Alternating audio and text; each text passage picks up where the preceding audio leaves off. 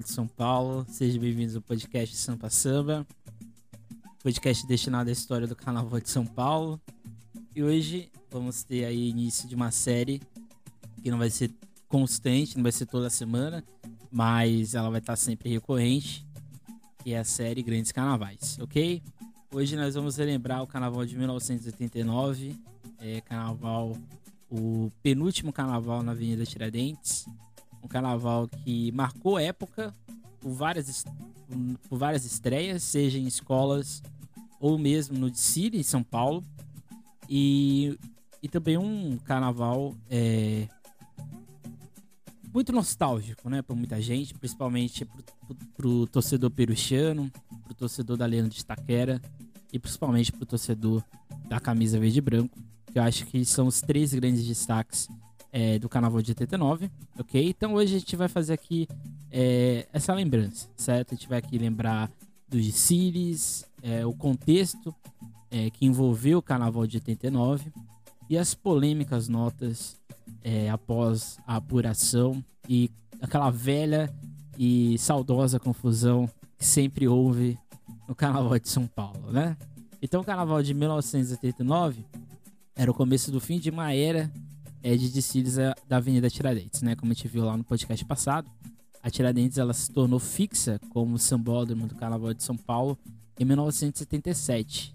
E esse período vai até 1990, né? Quando aí sim é, o carnaval ele vai ser transferido para o Sambódromo, onde hoje seria o Anhembi.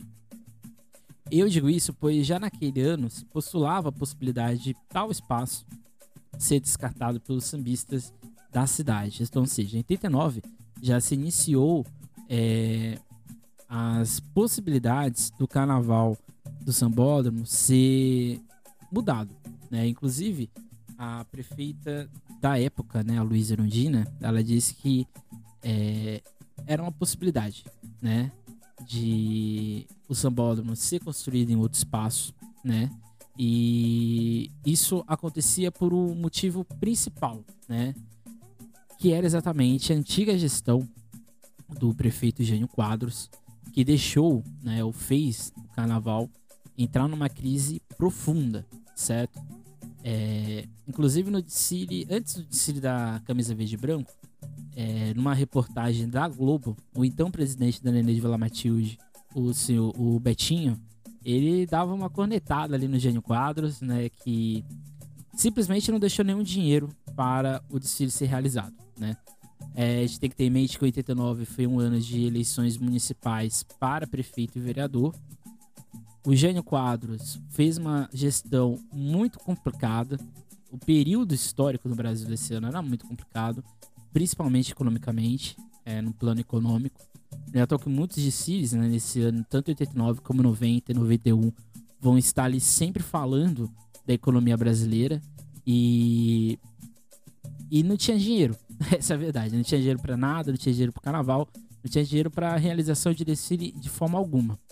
Então, se a gente resumir tudo isso que aconteceu, é...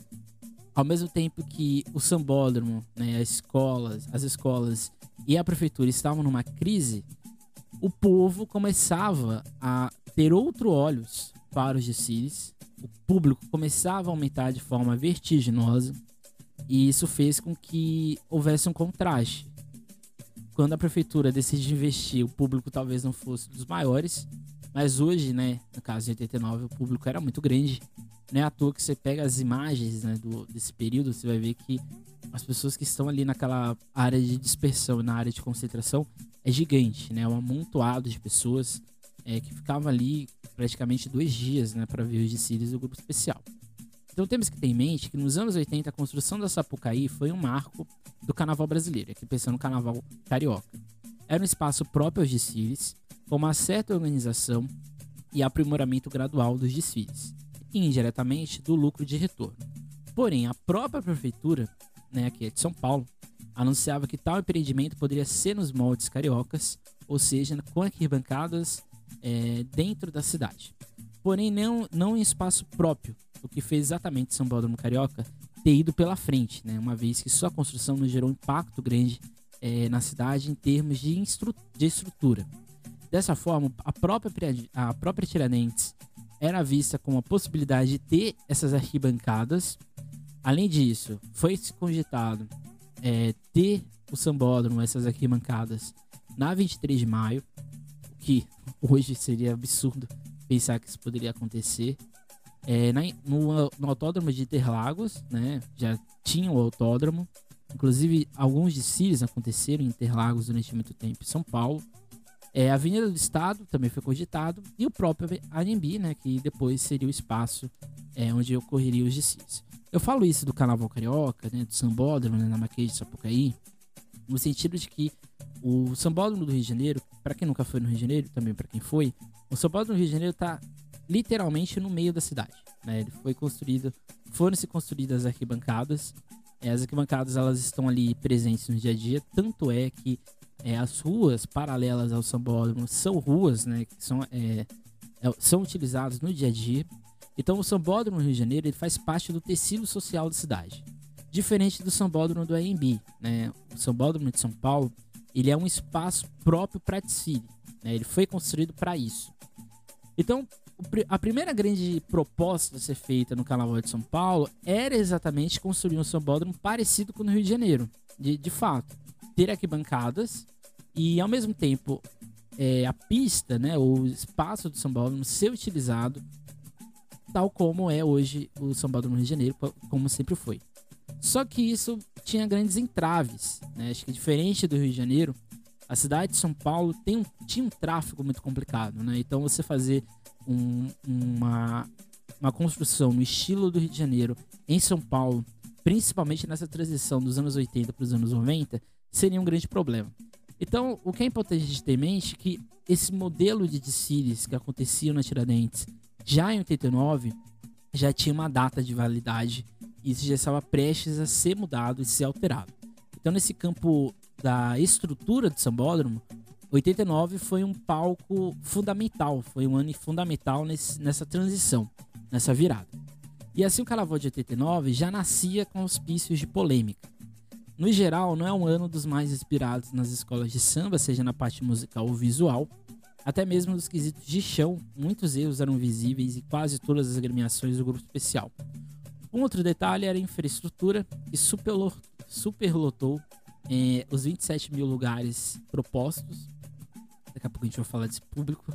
É, nos 38 módulos de arquibancada existentes, né? A, sempre o tem em mente também que o, a passarela de, dos desfiles antigamente na Tiradentes, eles iam da concentração que ficava ali perto da estação Armênia e ia até a estação da Luz. Então, ou seja, era toda essa área de desfiles. Só que os desfiles eles aconteciam 500 metros a pista e nesses 500 metros a pista, né, é, era que acontecia de fato a competição. Só que os 38 módulos eles não ficavam exatamente nesses 500 metros. Eles acompanhavam ou um pouquinho para frente da concentração ou um pouquinho para trás da dispersão, ok? Então era muito módulo de arquibancada. Então você vai perceber é, que ao mesmo tempo que tem muito módulo, 38, para 27 mil lugares era muito pouco. Então, ou seja, tinha mais gente fora do que nas arquibancadas. Então era muito complicado. Se a gente for ver transformar isso em números, é, a gente fica bem chocado, né? Cada um destes módulos possuiria um único banheiro, feminino e masculino.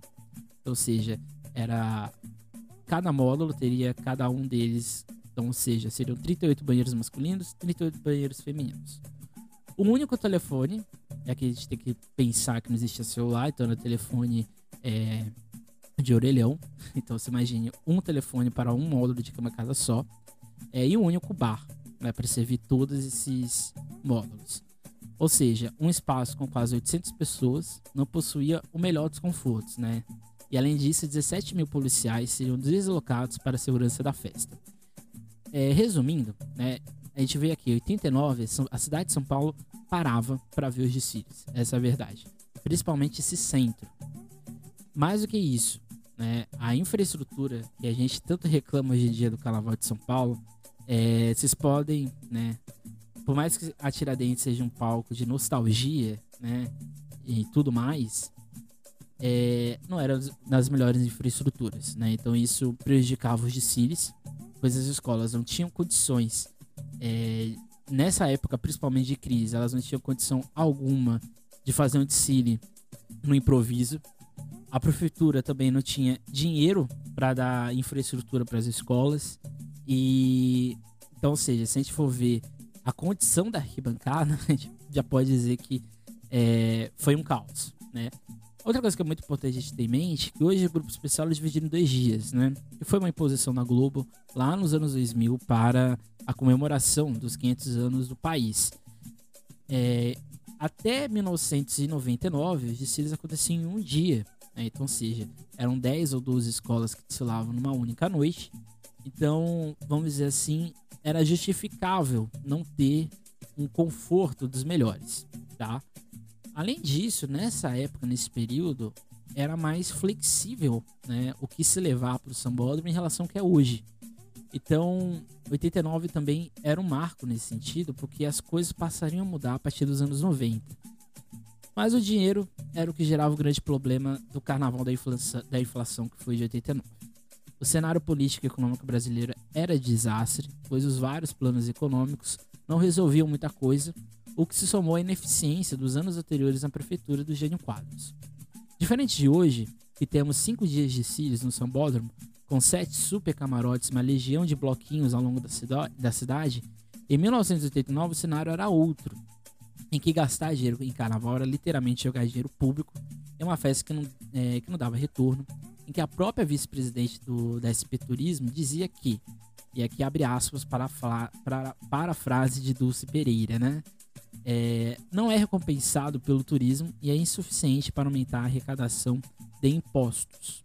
Né? E de fato não é totalmente falso o que ela dizia. Né? Se no Rio, né, e aqui na década de 80, né, no Rio o carnaval conseguia trazer uma leva grande de turistas, o carnaval de São Paulo estava somente nesse curto período conseguindo atrair seu público. Vale lembrar que nos anos 60 e 70, o Carnaval de Santos era o maior concorrente direto de São Paulo, sem contar o do interior. E essa veia comercial do samba paulistano só ganha projeção de fato é nos anos 90, né?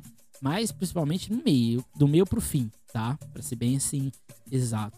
Mas a discussão era se as escolas não poderiam adotar um regime de autofinanciamento. Isso aqui é interessante porque hoje para nós que acompanhamos o carnaval é muito óbvio que você dá, é, investir o dinheiro nos desfiles vai trazer retorno, né? Principalmente é, retorno do turismo, retorno de impostos e assim por diante, né? Só que nessa época, 89, é, a prefeitura não, não, não tinha interesse. Essa é a verdade. Ela não tinha interesse algum no carnaval. Porque se gastava muito para fazer a, as modulações, as arquibancadas e assim por diante. Você interrompia uma área muito importante de deslocamento dentro da cidade, que era a Avenida Tiradentes. Então, ou seja, não era um, não era muito interessante. E além disso, o turismo para o Carnaval de São Paulo quase não existia. Né? O público era muito local, da cidade de São Paulo e de adjacências. E nesse período era muito comum as pessoas descerem a serra, né? ir para Santos, é, Praia Grande, Guarujá e outras regiões do litoral de São Paulo para aproveitar o carnaval na praia.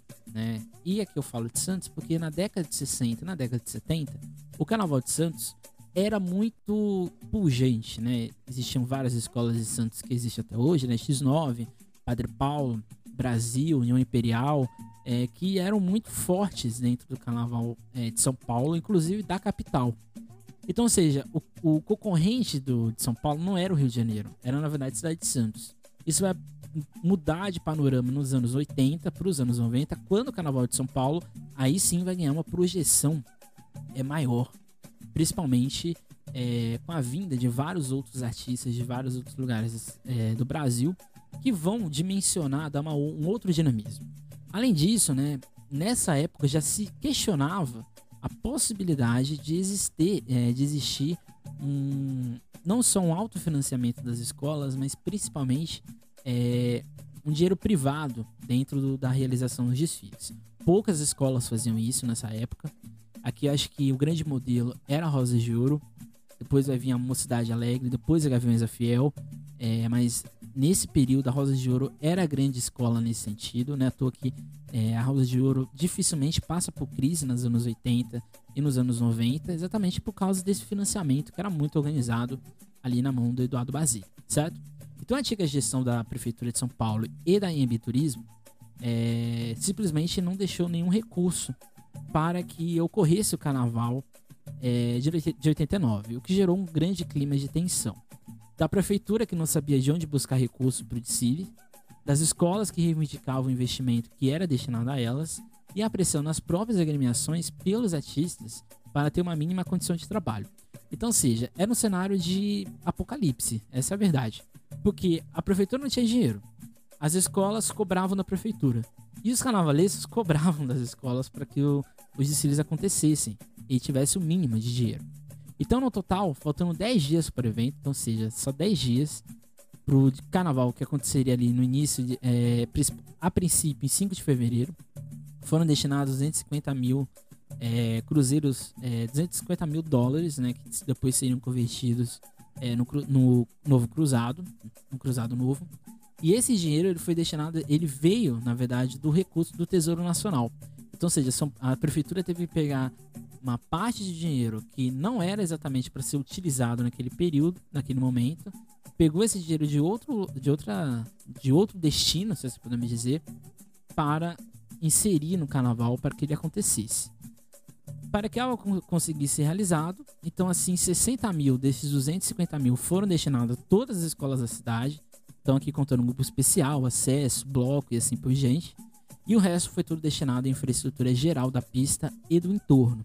Então você perceba que é, aqui daria mais ou menos é, 3, é, 2, 2 milhões de cruzeiros novos. E desses 2 milhões de cruzeiro no, do cruzeiros novos, muito pouco iria para a realização dos desfiles. Então você perceba que não era uma vida fácil.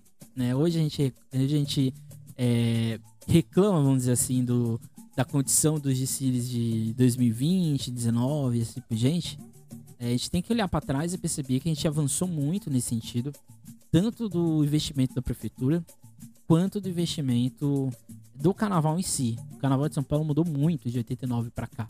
Né? Nesses quase 30 anos, um pouco mais de 30 anos, é, você percebe que a gente sai de um, de um cenário de caos para um cenário aparentemente estável. Assim, a maioria dos recursos vinham posteriormente em merchandising, inclusive por empresas que não existem mais, como, por exemplo, é, hotéis que não, não tem mais, lojas que antigamente, lojas de departamento na época também não existem mais, e outras lojas que se fundiram, né? Como por exemplo, antigamente a, a Caldos Mage, né? Que era, né? Que hoje seria a, o grande conglomerado da Mage, né? Que hoje já não é nem mais a Mage, tá dentro da Unilever, se não me engano. É, eram empresas que patro, patrocinariam. Então, ou seja, a prefeitura investia em dinheiro. Em troca, ela cedia o espaço para que houvesse é, o marketing dessas empresas e esse dinheiro, de certa forma, seria retornado de alguma, de alguma maneira. Ele voltaria, talvez não o lucro total, mas alguma parte. O que se discutia é que o modo de execução dos desfiles deveria ser direcionado para que as escolas se tornassem uma marca rentável não só para elas, mas para a prefeitura, que não mais precisaria investir para que realizassem os desfiles. Por isso mesmo que o interesse de atrair o setor privado poderia ser impulsionado com uma possível construção né, do sambódromo, que em tese garantiria ao longo prazo um retorno de certo aos, cofres, aos cofres públicos. Então, ou seja, a lógica da prefeitura era: se a gente construir um sambódromo, a gente vai ter possibilidade de não precisar mais investir, por exemplo, é, em arquibancadas, no entorno e assim por diante. A gente vai gastar um pouco mais, mas ao longo prazo, essa obra vai trazer um retorno. E aqui a gente pode discutir se houve ou não um retorno, mas é, a lógica era essa, de certa forma, era uma lógica correta. Uma das polêmicas dessa iniciativa era deixar de lado o paternalismo que o poder público exercia sobre as escolas, isso na visão dos gestores da Embi Turismo. Outra crítica era o módulo de transmissão na época, dividida na polêmica, na polêmica né, junção do, do pool né, entre Globo e Manchete, onde todas as decisões seriam tomadas pela Liga e um contrato de quase 70 mil cruzados novos. Por que isso tudo aqui é importante? Porque a prefeitura ela queria se dissociar desse financiamento com as escolas. Ela não deixaria de investir no carnaval, mas porém ela não mais investiria nos desfiles. Então ela não daria é, dinheiro para as escolas fazerem o carnaval delas. Além disso, a prefeitura também queria interferir na no modo de distribuição do carnaval, porque até hoje a liga que faz contrato de televisão com a Globo, não é a prefeitura. Mas nessa época a prefeitura queria interferir nisso, porque ela achava injusto é, ser o mesmo contrato para Globo e Manchete.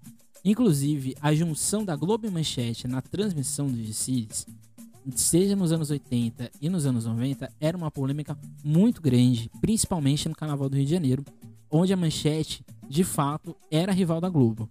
Em São Paulo, a Globo sempre foi um pouco mais estruturada do que a Manchete nas transmissões, tá? A Manchete, ela tinha, assim, não, não é querer desmerecer, mas a Manchete, ela tinha um olho pro Carnaval do Rio de Janeiro, ela não tinha nenhum olho pro Carnaval de São Paulo. Vinha para São Paulo exatamente para não perder a audiência, né? Porque a Globo pegava esse um dia de São Paulo e fazia ali uma, audien uma audiência que competia, né? Competiria com a manchete assim por diante. Outra adendo era o recurso financeiro que vinha do poder político, e isso de forma individual.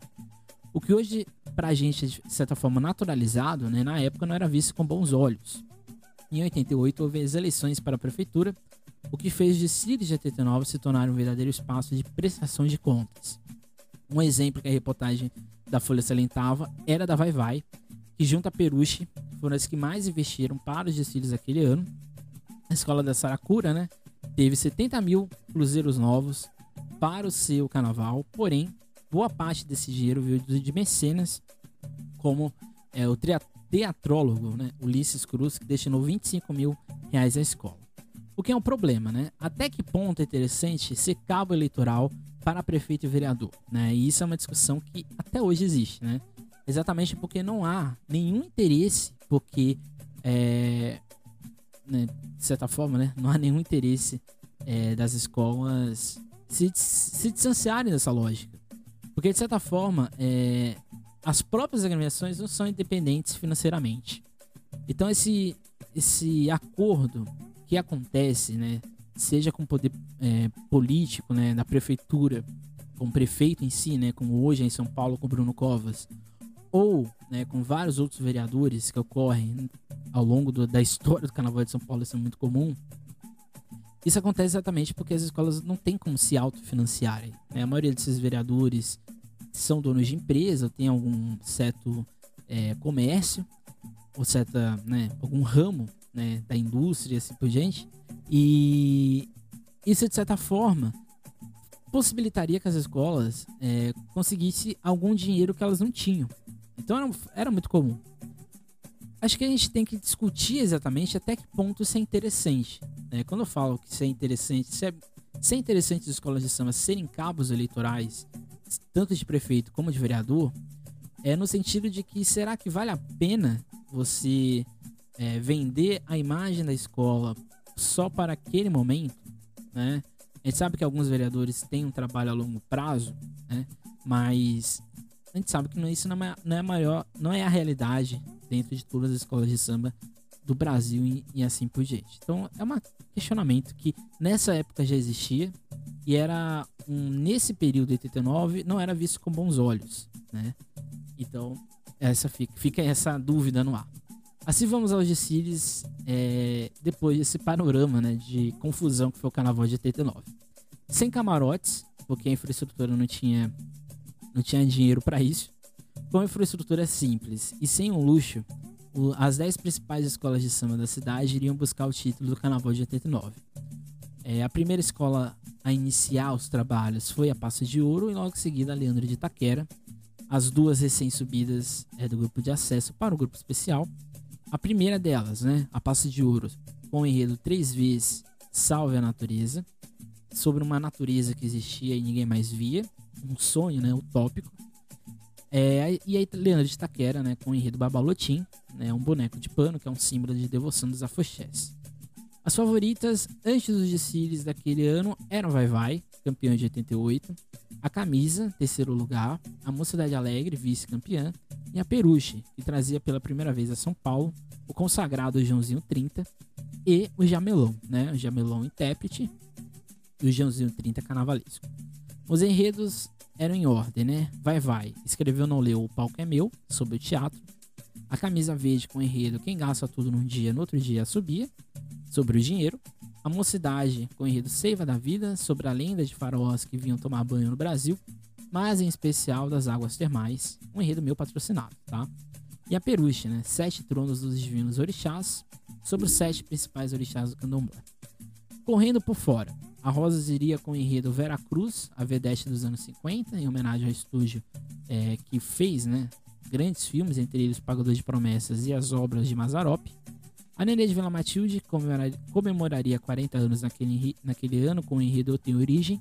Era uma crítica à apropriação dos festejos de origem negra ao longo do Brasil, em especial o Carnaval. A Barroca Zona Sul, com um Sol para a América do Sul, sobre desmatamento do continente sul-americano e da Amazônia. A Tucuruvi com o enredo Esperanças de um Povo sobre a relação do povo brasileiro com o dinheiro. E assim, um quadro geral, a gente tem o contexto político da época, que contribuiu para que tais enredos fossem feitos, o fato de termos dois enredos sobre dinheiro, né, Tucuruvi e a Camisa Verde e Branco, e dois enredos sobre o meio ambiente, né, que é a Barroca e a Passos de Ouro, o que demonstra que as escolas estavam antenadas com o entorno social e político do momento. Lembrando que é, em 92, né, três anos depois, iria acontecer a Eco 92, que é foi a grande primeira convenção do clima é, no mundo, né, que aconteceria no Rio de Janeiro. Além disso, Peruche e Nenê voltariam à temática afro, a qual formam as identidades de ambas as agremiações, que viviam momentos distintos, né? A Peruche, ela passava por um clima de otimismo. A Peruche tinha caído na transição de 70 para 80. Na retomada nos anos 80, a Peruche voltou de certa forma mais equilibrada, é, mais assim é, estruturada do que a gente tinha uh, anteriormente. Então era um clima de otimismo, principalmente com a vinda é, de dois grandes é, personalidades do carnaval naquele momento, que era o Jamelão e o Joãozinho 30. E na Zona Leste o clima era, o, era outro, né? Era uma preocupação um pouco grande, porque a, a, a Nenê foi campeã em 85 e depois não conseguiu é, retomar aquele desempenho que ela teve anteriormente. E era um momento de tensão, porque a escola estava comemorando os 40 anos.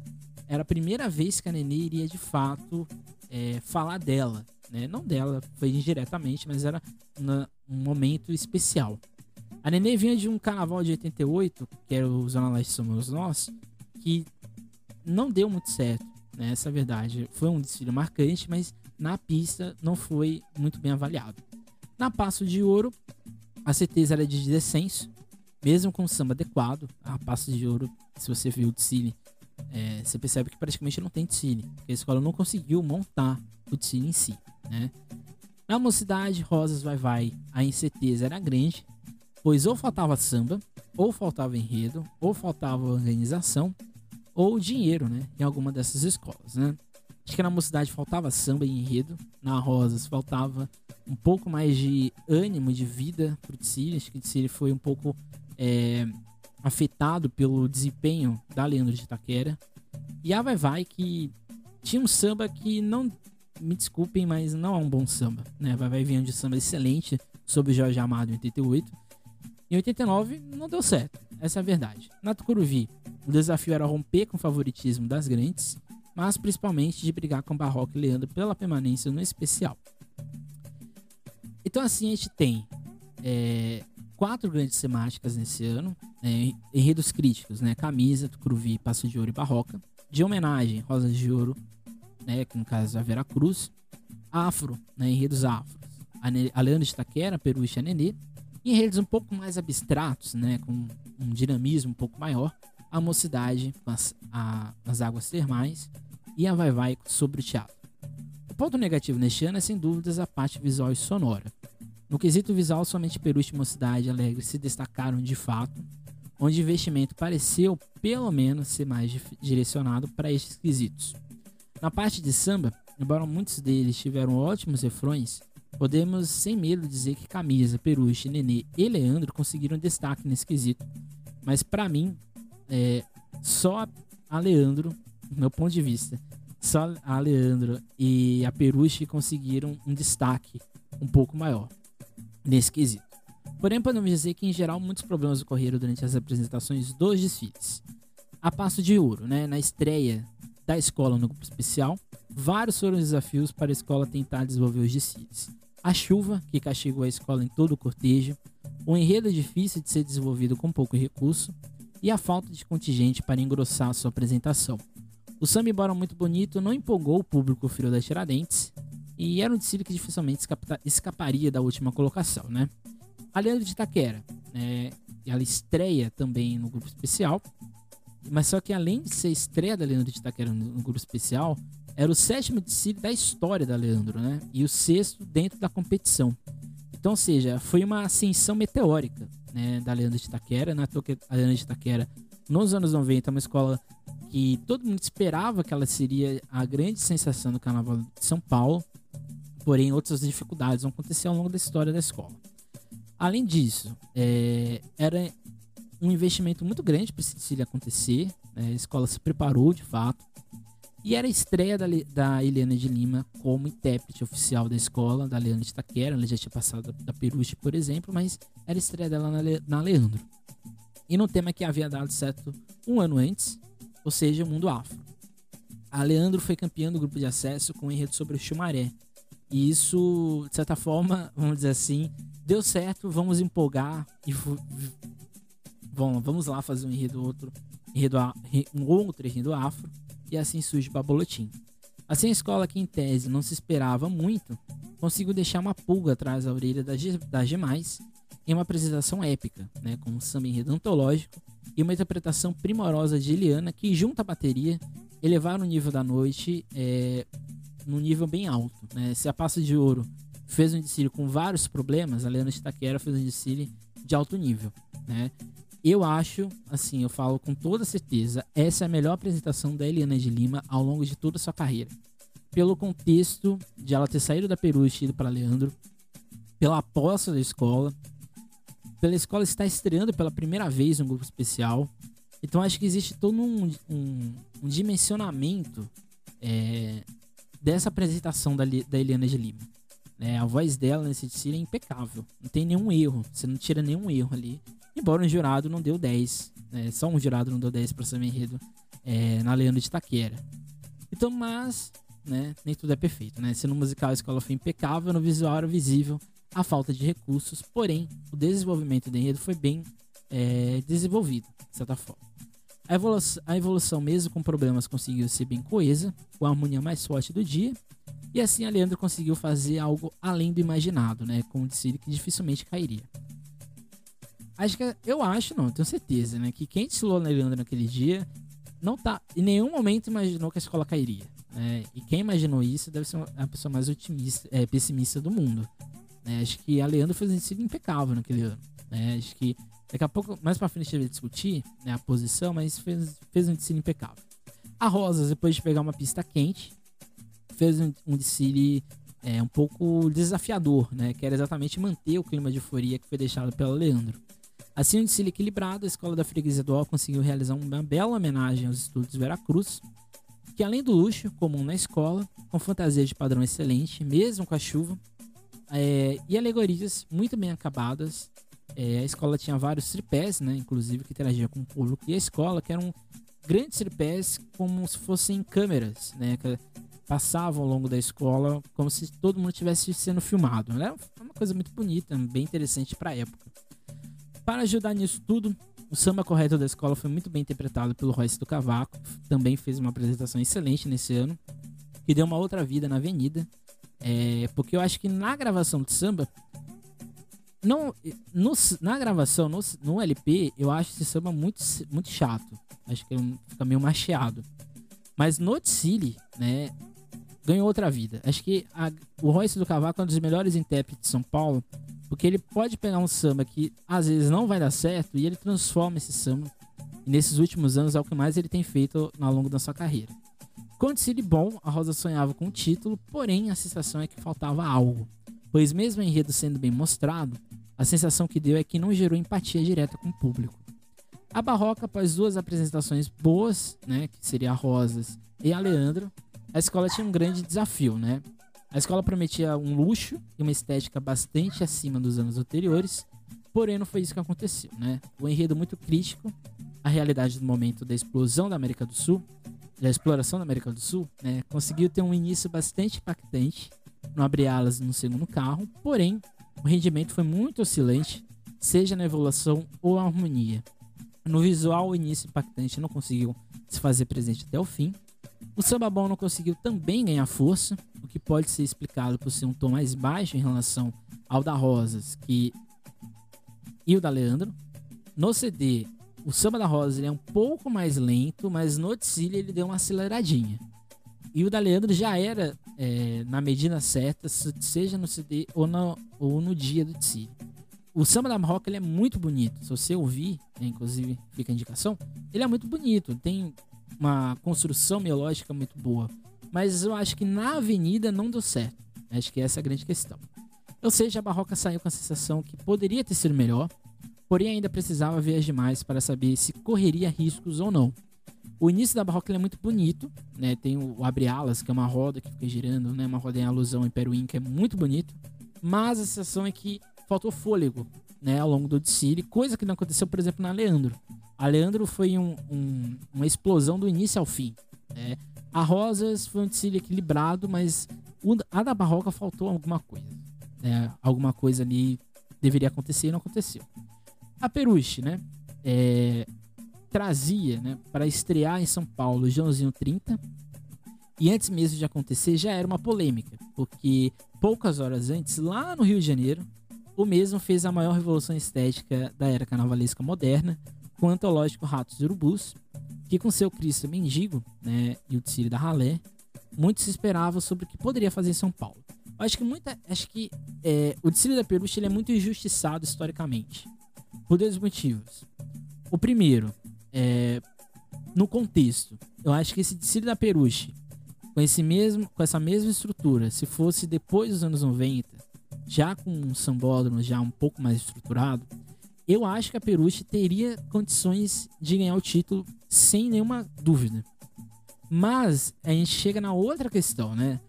O Joãozinho 30, quando ele vai fazer o título da Peruche, por, algum, por alguma infelicidade do destino, é o mesmo ano que ele no Rio de Janeiro vai fazer o melhor desfile, talvez, da carreira dele, que é o desfile na Beija-Flor. Então, de certa forma, o Ratos Urubus, né, vamos dizer assim, ofusca o que ele fez na Peruche. É o certo? Acho que não. É porque eu acho que, é, infelizmente, curiosamente, os dois são vice-campeões, né? Seja no Rio ou em São Paulo.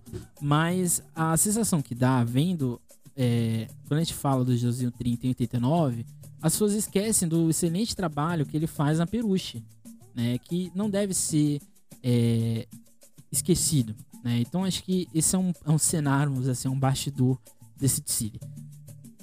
O Ratos Urubus foi um dia antes do desfile dele na Peruche. Então, ou seja, é, a comparação foi inevitável. Assim, o enredo lúdico sobre os sete principais orixás foi impactante desde a comissão de frente, com uma coreografia bem elaborada para os parâmetros paulistrano, paulistanos e com maior abre-alas da época, né? E e daquela da época e daquele ano. Ou seja, se no Rio o desfile do Joãozinho 30 começava com a miséria, em São Paulo foi o luxo do início ao fim. A comissão de frente da Peruche tinha um momento que eram homens eram homens e mulheres, e em, algum, em alguns momentos né, os homens abriam para as mulheres passarem, coisa que não era muito comum. Em São Paulo existiam algumas evoluções na comissão de frente, mas era muito, mas muito ainda tradicional aqui em São Paulo é, e essas, as mudanças em São Paulo sempre foram vistas um pouco mais conservadoras, principalmente nos anos 80. Visualmente falando, sem dúvidas, foi de um padrão alto, com esculturas com, é, em quase todos os carros, com fantasias muito bem elaboradas, mas dava a impressão que não era, que não era peruche. Dava a impressão que estava passando na Tiradentes a Beija-Flor, né? Inclusive a Alice, a Alice Brandão fala isso na transmissão, e eu concordo não parece que é um desfile de escola de samba de São Paulo, o que é, o que é curioso, né? Eu acho que o Joãozinho 30, de certa forma, fez um belíssimo trabalho na Peruche, mas eu acho que faltou a cara da Peruche naquele desfile, meu ponto de vista. Eu acho ainda também que 90 é melhor que 89, né? O desfile de 90 dele na Peruche. Mas fica questões aí, os dois são vice-campeões, inclusive. Além disso, o samba excelente, na minha opinião, poderia ter tido um melhor rendimento, pois mesmo de si sendo muito bem desenvolvido, foi muito frio, ou pelo menos demorou, demorou a esquentar ou engrenar dentro da apresentação. Mas sem dúvidas, 89 tinha sido o melhor desfile da história da escola no novo formato de desfiles, o que dava uma esperança né, de um título que não vinha desde 67. A Peruche nunca tinha sido campeã depois da oficialização, né? então, ou seja, a escola é, tinha essa grande vontade, né? investiu, não foi à toa, ela investiu para ter retorno. Só que o retorno, infelizmente, não aconteceu, né? Acho que é, fica um pouco marcado, né, na história do Carnaval de São Paulo esse ano de 89, principalmente para quem é torcedor da Peruche. A Tucuruvi. Depois do furacão da Peruche, a Tucuruvi, na época acadêmicos do samba do Tucuruvi, tinha a difícil missão de tentar fazer frente ao suntuoso de Síria anterior. E além disso, choveu na época. Porém, mesmo com uma abertura bonita, a escola em nenhum momento conseguiu empolgar na pista, seja no samba apenas funcional ou no enredo de fácil leitura, mas que não se mostrou muito forte. Além disso, o canto foi bastante irregular, bem como a evolução que teve vários problemas, e assim a escola da Zona Norte saiu da pista em perigo, podendo ser ultrapassada por Barroco e Leandro, que foram superiores em vários quesitos. O mais interessante do carnaval, principalmente nessa época, era que você saía da pista e você tinha certeza o que iria acontecer na apuração. Sempre tinha é, surpresa, sempre tem surpresa na apuração, mas nessa época era muito difícil ter grandes surpresas, né? Aqui a gente vai ter uma surpresa na, apenas ali no título, talvez, mas na parte de baixo da tabela era certeza, era óbvio que a Barroca e a Leandro tinham sido melhores que a Tucuruvi. É, então, ou seja, é, ficava também um pouco mais desenhado que Leandro, é, Barroca e Tucuruvi iriam brigar pela essa última vaga é, do descenso, porque a Passo de Ouro, infelizmente, não conseguiu desenvolver o desfile dela. E a Leandro, cada vez que passava as apresentações das escolas, a certeza era que a Leandro poderia até mesmo passar do meio da tabela, né? Porque as escolas que passaram não foram também assim é, meteóricas, como foi a única até agora que a gente viu, foi a Peruche, né? As outras não tinham se destacado tanto. Logo em seguida veio a Vai Vai, né? Se Nato que faltou foi fôlego, na Vai Vai o que não faltou foi gente para dar voz ao Tsiri mais caro do ano e com o maior número de componentes, né? A Vai Vai desfilou nesse ano com 3.800 componentes. É, sempre teve muita gente desfilando na Vai Vai, né? É uma escola muito forte, uma escola que tem uma torcida muito grande. Porém, o samba não ajudou a escola ao longo da apresentação. Se baseou apenas no seu refrão forte, né? Vai é raça, Vai é povo, se bobear, o, o ano é meu de novo, né? Isso é um refrão muito bom, né? Mas o samba em si não é bom. Mas que foi muito bem sustentado pela eficiente bateria do mestre Tadeu é, no visual, a escola foi muito bem, principalmente fantasias, que tiveram um padrão muito bonito no tradicional preto e branco da escola. Em termos alegóricos, a escola foi apenas ok, né, ficando ali, ao meu ver, atrás de Rosas e Peruche, e no geral, a então campeã de 88 dificilmente brigaria pelo título. A Nenê, após vários atrasos devido à chuva no início da noite, é, praticamente desfilou de dia né, para comemorar os seus 40 anos de história. A curiosidade era que pela primeira vez a escola mencionaria ela em seus enredos, né, em anos redondos, né? Nos 30, nos 20, nos 10 anos, a escola não falou dela mesma. Ela falou de enredos um pouco mais abstratos, ou históricos, assim por diante, mas não falou dela. Na parte visual, é, a escola foi muito é, foi extremamente simples, mas com poucos momentos de luxo. Mas acho que o grande problema desse desfile é a evolução, né? Que foi muito sanfonada. A escola não conseguiu deixar o desfile fluido, principalmente devido ao recuo muito mal executado. Se você for ver o vídeo desse desfile, você vai ver que é, parte da, da bateria ela tá no meio da pista. E isso atrapalhou é, a cabine final da avaliação da Nenê. Porque a Nenê, ela tira no último quesito, no, no último jurado é, de evolução 7 e no de harmonia 8. Então você perceba que nessa época não tinha nota descartada, então você perceba que a, a Nenê, ela já perde logo de cara praticamente 5 é, pontos, né? Então é muita coisa. Mesmo assim, um samba excelente, a bateria afinada e uma harmonia bastante coesa, a escola conseguiu honrar seu aniversário, porém dificilmente sairia do meio da tabela. A Mocidade Alegre seria a penúltima escola a desfilar em um enredo confuso e com um samba bastante estranho na avenida. A Mocidade tentava buscar o título que não vinha desde 1980, o que havia escapado por pouco em 88. Com o mais luxuoso do dia, né? Sim, eu acho que é um pouco mais do que o da Peruche. Acho que tanto em alegoria como em fantasia, o da, da mocidade ele é mais suntuoso. A escola fez um desfile puramente técnico, seja na evolução, na plástica e no auditivo, mesmo empolgando o público. Em nenhum momento a sensação que, é, que o desfile poderia é, brigar pelo título, mas eu acho que não, é, não era a grande favorita. Né? Não tinha esse auspício né, de bater de frente com a Peruche. Porque por mais que a Peruche teve alguns problemas, a, foi muito superior à mocidade até então. E a última escola, que era a camisa, né? Que era a grande potência dos anos 70 e grande favorita sempre nos anos 80.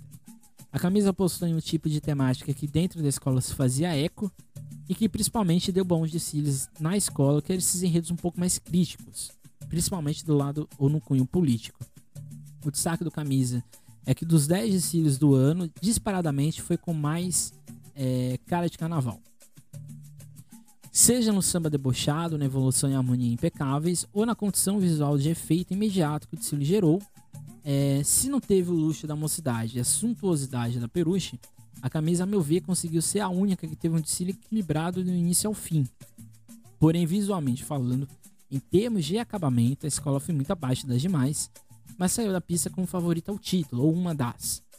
Eu acho que o desfile da camisa é, boa parte de ele ter tirado tantas notas 10, é, de ele ter tido um, um resultado muito, muito bom, é porque eu acho que dos 10 desfiles que aconteceram nesse ano, o desfile da camisa é o que tem mais cara de carnaval. Você olha esse desfile e você vê que é desfile de carnaval, né? É aquela alegria, aquele deboche, aquela inversão do cotidiano que acontece de maneira fluida. Eu acho que também a recepção do público com o desfile da camisa foi mais imediata do que, por exemplo, com o da Peruche. Nessa época, isso sim, isso influenciava a gente querendo ou não. É...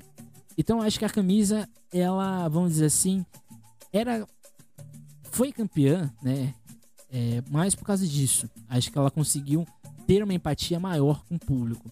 A Peruche conseguiu ter isso, mas acho que a Peruche foi um, um um pouco mais sério, se a gente for comparar com o da, com o da camisa, por causa da temática.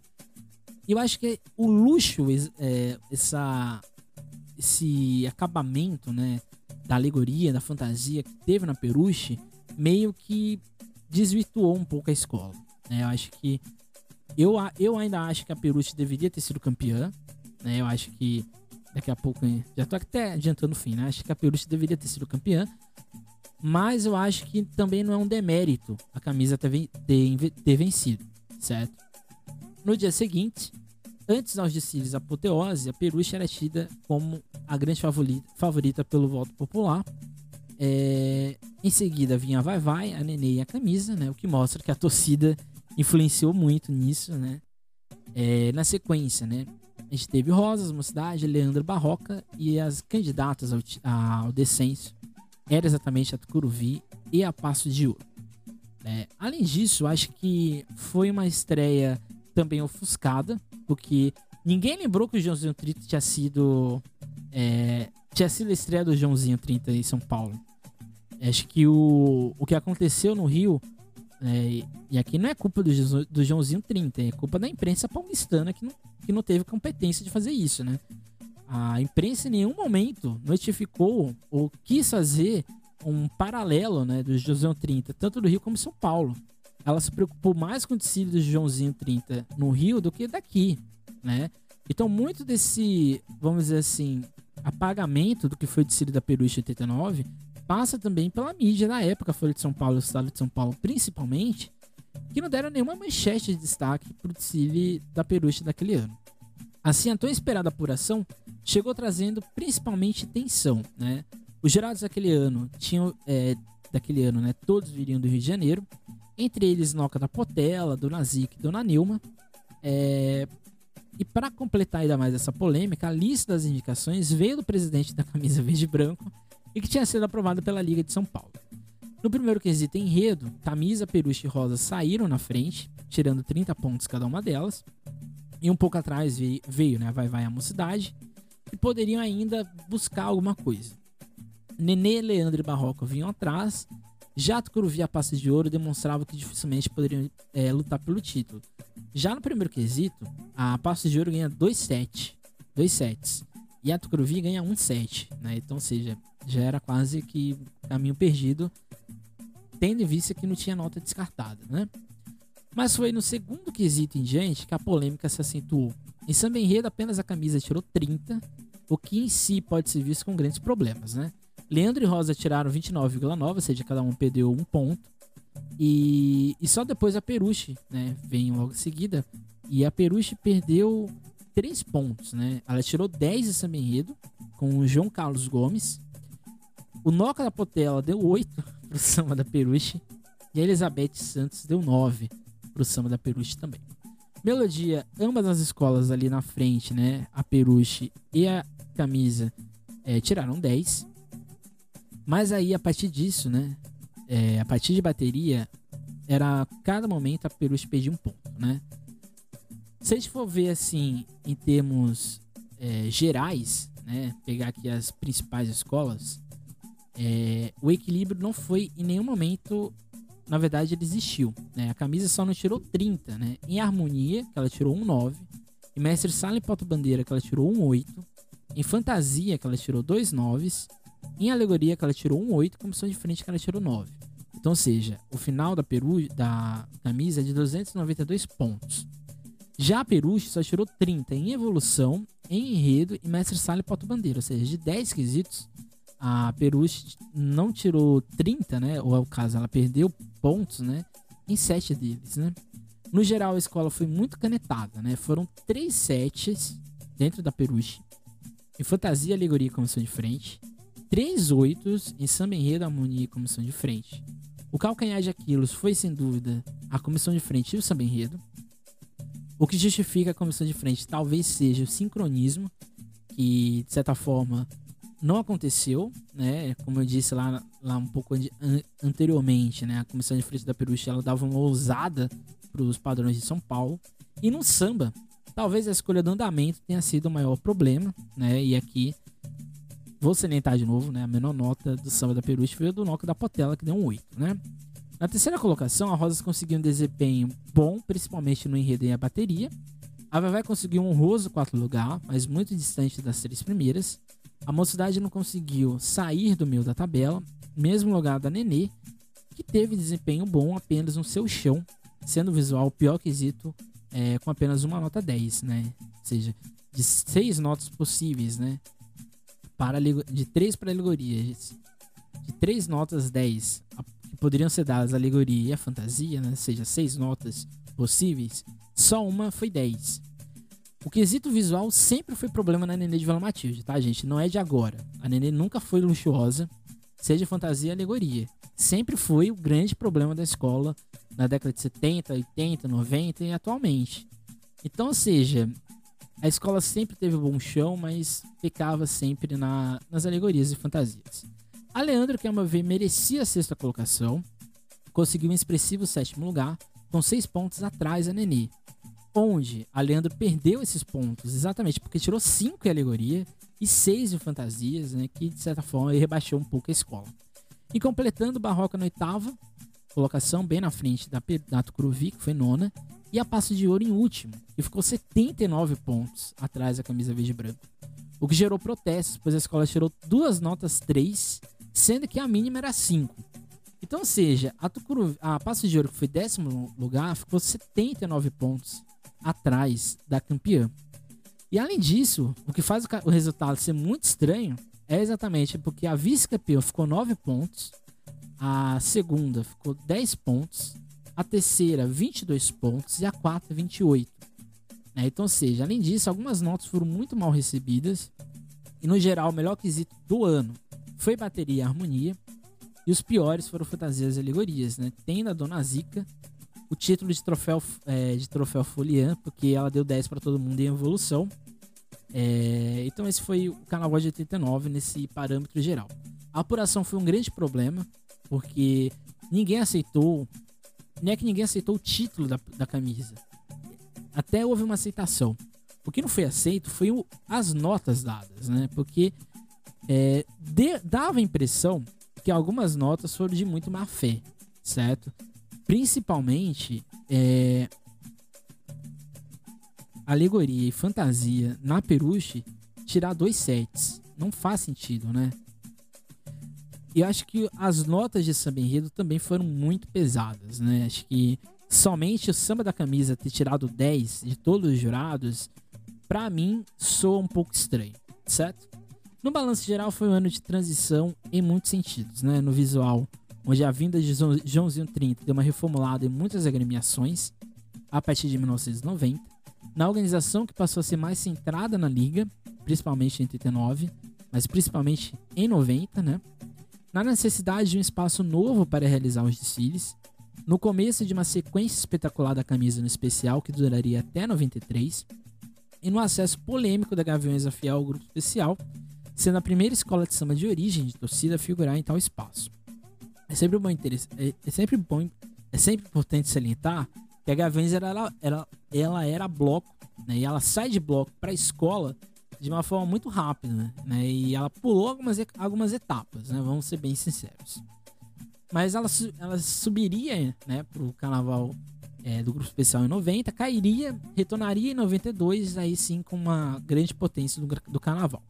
E por fim, a consagração de Eliana de Lima em uma das suas principais apresentações, no desfile que para mim foi o mais marcante daquele ano, junto com Jamelão, Joãozinho 30 e a estética carioca da Peruche, e o desfile com cara de carnaval da camisa. Eu acho que a, que a Leandro foi muito mal avaliada. Eu acho que a Leandro, para mim, desfilou melhor que a Nenê. Eu sou torcedor da Nenê, mas eu tenho que ser, ser realista. Eu acho que a Leandro foi melhor que a Nenê. Ela poderia muito facilmente ter ficado na sexta colocação. É, eu acho que a Peruche deveria ter, si, ter sido sim campeã é, em 89, mas acho que mais em 90 ainda. Mas eu acho que o título para camisa não foi nenhum demérito, né? As duas conseguiram. Eu acho que tirando esses outros três, o outro título que eu gosto muito é o da Rosa de Ouro. Eu acho que a apresentação do Royce, o modo como foi tudo, tudo foi construído naquele ano, fez o desfile da Rosa ser muito leve, ser muito gostoso de ver, né? É um desfile que eu gosto muito de ver até hoje, é um samba também muito bonito, da Rosa de Ouro, certo? Eu acho que só essas quatro escolas se destacam. Acho que as outras escolas têm não, não foram bem. Eu acho que os sambas também não são dos melhores, tanto da Vai Vai, da Mocidade, é, da Barroca, da Tucuruvi, da Passa de Ouro. A Nenê tem um bom samba, tem uma boa bateria, sempre foi a grande marca da escola, mas acho que faltou alguma coisa no desfile. Então esse foi o carnaval de 89, um carnaval de mudanças, um carnaval super importante da história do carnaval de São Paulo carnaval de estreias, um carnaval de reestreias e um carnaval super é, nostálgico. É, eu nasci em 92, mas eu tive contato com os desfiles de 89 ali em 2014, 15. É, não, é 2014, 15, quando eu estava no processo de, de início do meu mestrado. E um dos sambas que eu pesquisava era, era o de 89 da Nenê. E aí eu fui ver todos os desfiles, né? Porque tinha em vídeo, né? E é um ano muito bom, é um ano muito interessante, é um ano muito espontâneo acima de tudo, certo? É isso. Não deixe de seguir a gente lá no Instagram. Não deixe de ver os nossos episódios anteriormente. E até mais, gente. E tchau.